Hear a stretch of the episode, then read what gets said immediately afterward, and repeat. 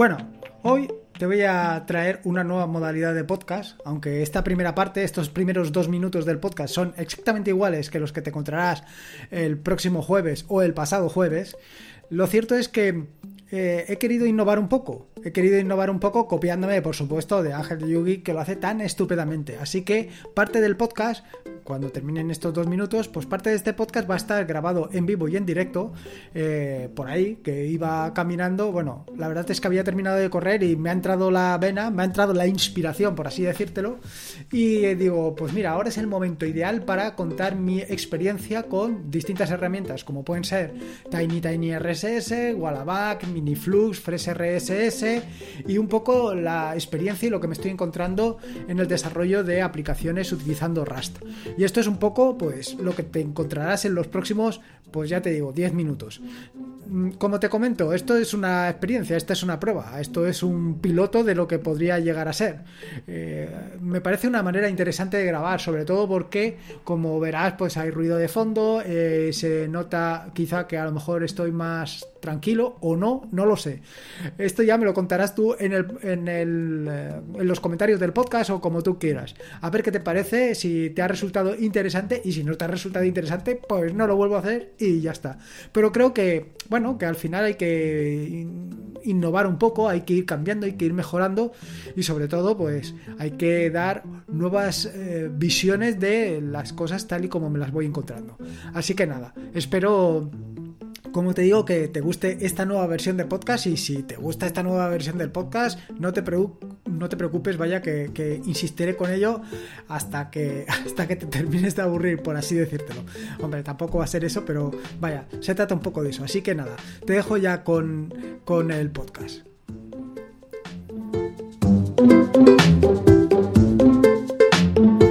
Soy Lorenzo y esto es Atareado.es. Este es el episodio número 263, un podcast sobre Linux y Open Source. Aquí encontrarás desde cómo disfrutar al máximo de tu entorno de escritorio Linux hasta cómo montar un servidor web, un Proximverse, una base de datos o cualquier otro servicio que puedas imaginar, ya sea en una Raspberry, en un VPS o en cualquier servidor. Vamos, cualquier cosa que quieras hacer con Linux, seguro que la encontrarás aquí.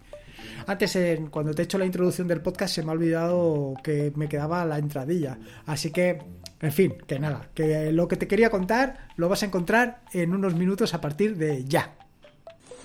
Durante mucho tiempo, yo te diría que durante los últimos dos años, casi que con toda seguridad, he estado utilizando Tiny Tiny RSS como servidor de noticias, como mi agregador de feeds. Eh, la ventaja de utilizar un agregador de feeds es que básicamente la puedes consultar desde cualquier dispositivo y siempre tienes las noticias sincronizadas, de manera que no lees tres veces las mismas noticias. Esto es básicamente lo que hacía hasta hace poco. ¿Qué es lo que sucede? Bueno, como sabes, hace algún episodio del podcast hablé sobre Miniflux. Miniflux es un servicio, también un agregador de feeds, pero en este caso implementado en Go. La ventaja de que esté implementado en Go frente a la solución de Tiny Tiny RSS que está implementado en PHP, pues básicamente es el, pues la rapidez. Miniflux es bastante más rápido.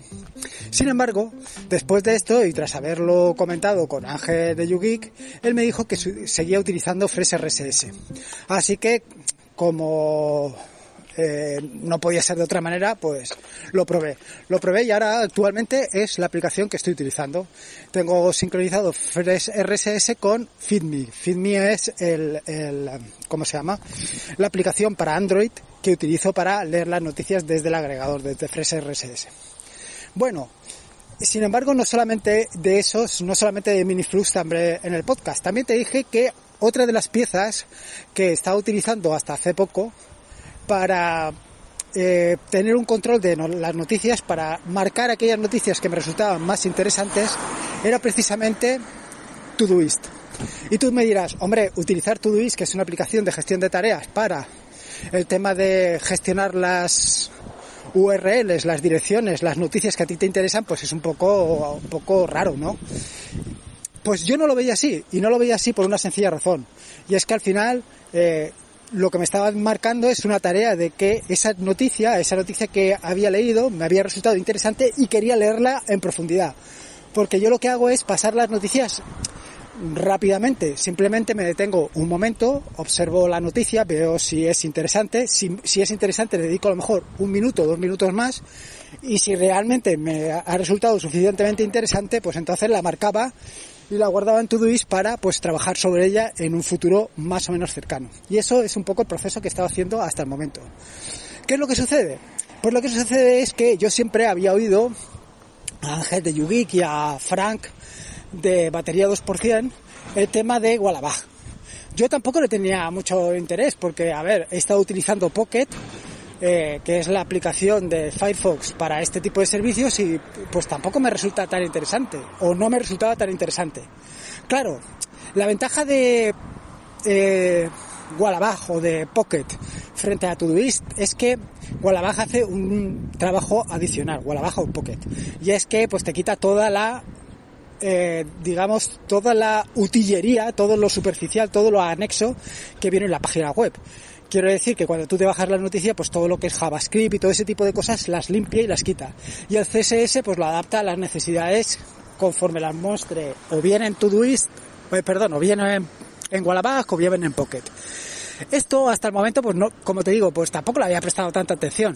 Pero le di una vuelta y digo, hombre, pues a lo mejor, sinceramente, eh, aprovechar esto al máximo, aprovechar el potencial y poder leer las noticias eh, descontando todo lo demás, pues es interesante. Y luego, por otro lado, si simplemente estoy utilizando eh, Todoist como un almacenaje de, noticias, pues eh, lo mismo lo puedo hacer en Wallabag donde simplemente guardo las noticias que me interesan en Wallabag y cuando quiero las consulta. Así que al final, pues nada, me decanté por esta opción y como dije en aquel podcast, pues levanté mi propia instancia de, de y ahora mismo está funcionando perfectamente. Funcionando perfectamente quiere decir que está haciendo las mismas funciones que hacía hasta hace, hasta hace poco Todoist. Cada vez que en mis eh, noticias, en mi agregador de noticias, encuentro alguna noticia o algún artículo que me resulta suficientemente interesante, lo marco y lo añado. Y por ahora solamente he hecho eso, añadir. ¿Qué es lo que me encontré? Bueno, pues lo que me encontré fue que, claro, tenía una gran cantidad de artículos, estoy hablándote de unos 150 más o menos, eh, marcados en Todoist. Y claro, esto pues no se trata de perderlo, no se trata de dejarlo que se pierda en el sueño de los justos. La cuestión era haberlo aprovechado. ¿Qué es lo que hice? Pues bueno, me documenté en la API REST de Wallabag y vi cómo se podían subir los archivos, vi cómo se podían subir las URLs para tenerlas agregadas a eh, para tenerlas agregadas a Wallabag. Y pues nada, ni corto ni perezoso, hice una pequeña aplicación, bueno, un pequeño script, tampoco hago aplicación, un pequeño script en Bash que lo que hacía simplemente era eso, eh, por supuesto, el script lo vas a encontrar en las notas del podcast, por si que si tú en un momento determinado quieres subir una gran cantidad de, de, post, los quieres subir a Wallabag, a tu instancia de Wallabag, lo puedes hacer de una manera pues relativamente sencilla. Y básicamente esto es lo que he hecho. ¿Qué es lo que sucede? Bueno, pues lo que sucede es que hay que ir siempre un paso más allá. No te puedes quedar en la cosa superficial. O por lo menos yo no me puedo quedar simplemente en haber hecho el script en Bash.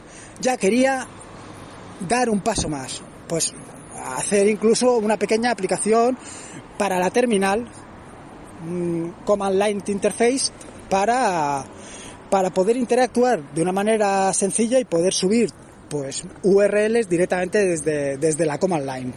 Y un poco eso es, esa es la idea, ¿no? Esa es la idea que tenía. Pero por otro lado, y como bien sabes, estoy con el tema este de Rust. Estoy trabajando en Rust, eh, aprendiendo Rust a marchas forzadas. Y aquí viene la segunda parte del asunto.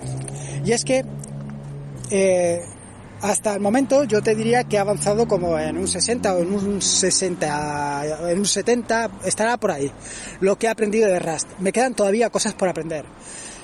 Bastantes, claro porque si llevo un 60 pues me queda por lo menos un, 30 o 40 seguro. ¿Qué es lo que sucede? Pues que sí, a ver, lo había estudiado, sé de qué va Rust, conozco ya el lenguaje de programación, pero no tengo asentados o no tenía hasta hace poco asentados suficientemente los conceptos. Sí que tenía muchas cosas claras, tenía claras cómo son las estructuras, tenía claras cómo hacerle métodos, cómo funcionaba todo, pero me faltaba el punto de que todo cuajara. Y esto es un poco lo que ha venido a unir Wallabag. En el sentido de que, ¿qué es lo que he hecho? Pues he hecho el cliente de Wallabag para, eh, para el terminal. Bueno, he hecho, estoy en ello.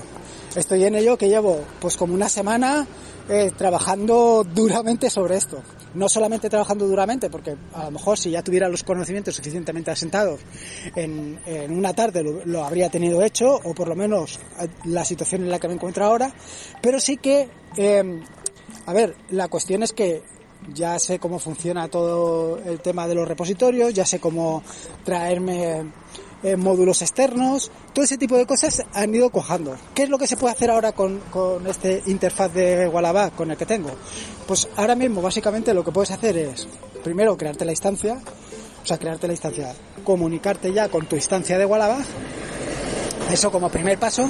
Y como pasos adicionales, pues lo que puedes hacerte es traerte ya tus artículos, los artículos que tengas guardados en Wallabag. Eso ya lo puedes traer. Pero no solamente esto, claro.